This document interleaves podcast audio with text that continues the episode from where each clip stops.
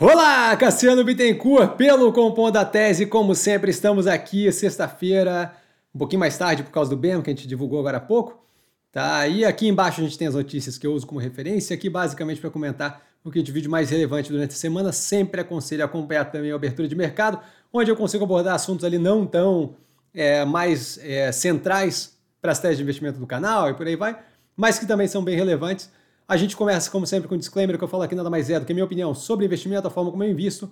Não é de qualquer forma, modo em geral, indicação de compra ou venda de qualquer ativo do mercado financeiro. Isso dito! Boa sexta-feira para todo mundo. E a gente começa com a melhor notícia da semana, simplesmente uma notícia que me fez abrir um sorriso violento.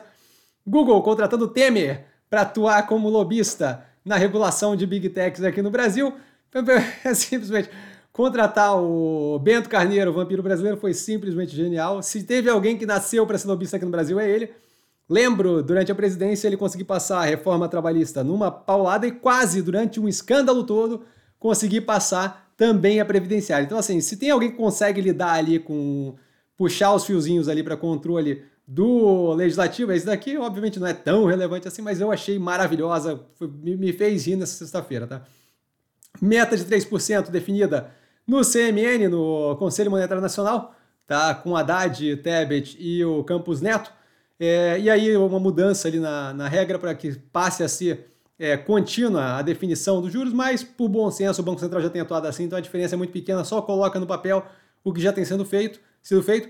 Isso daqui foi comentado em abertura de mercado também, justamente é, se fosse para ter é, seguido a risca e não com bom senso a questão da meta de inflação, ao invés do Banco Central assinar uma cartinha, teria simplesmente enfiado os juros onde precisasse para detonar a inflação e aí a gente estaria numa situação bem pior é, economicamente. Então isso já tem sido aplicado por bom senso e agora passa a ser regulamentação é, não, não, não problemático, não, não provavelmente move montanhas, mas não problemático.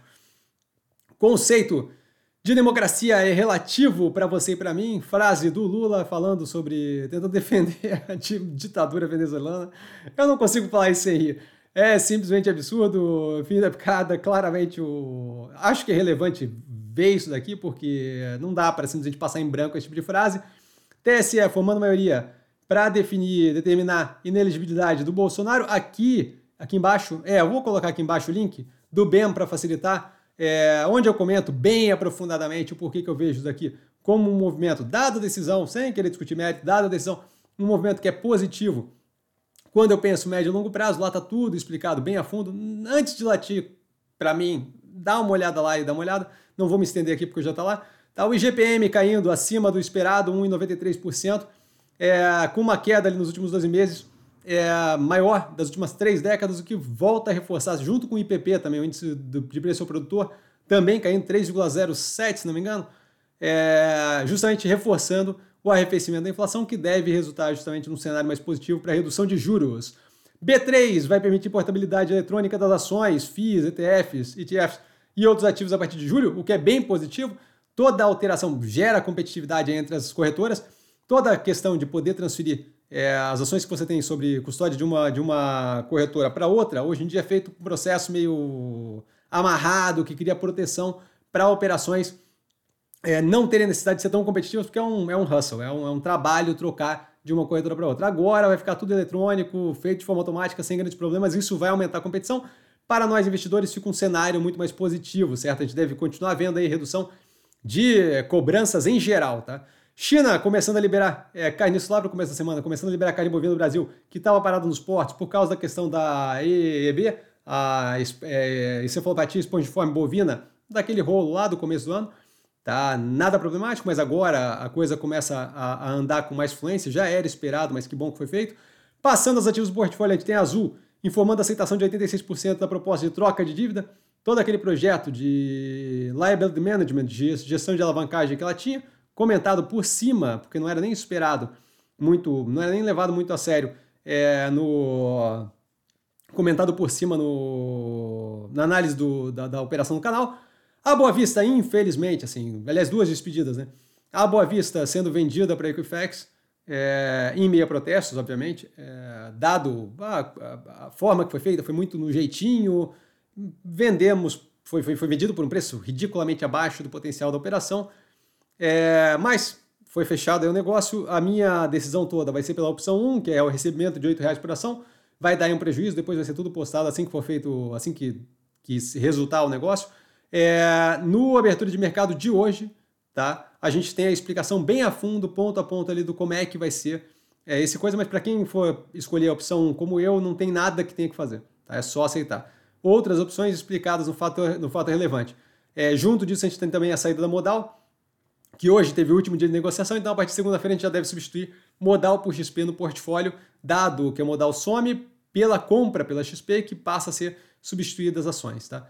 Por último aqui do portfólio, a Engie levando lote de transmissão hoje ainda tá, de energia no leilão, tá, com 2,67 bi em aportes estimados, uma operação aí consideravelmente relevante, que aumenta ali o portfólio de, de transmissão da operação, que já tem Gralha Azul, já tem Novo Estado e mais uma pequenininha que agora me foge o nome.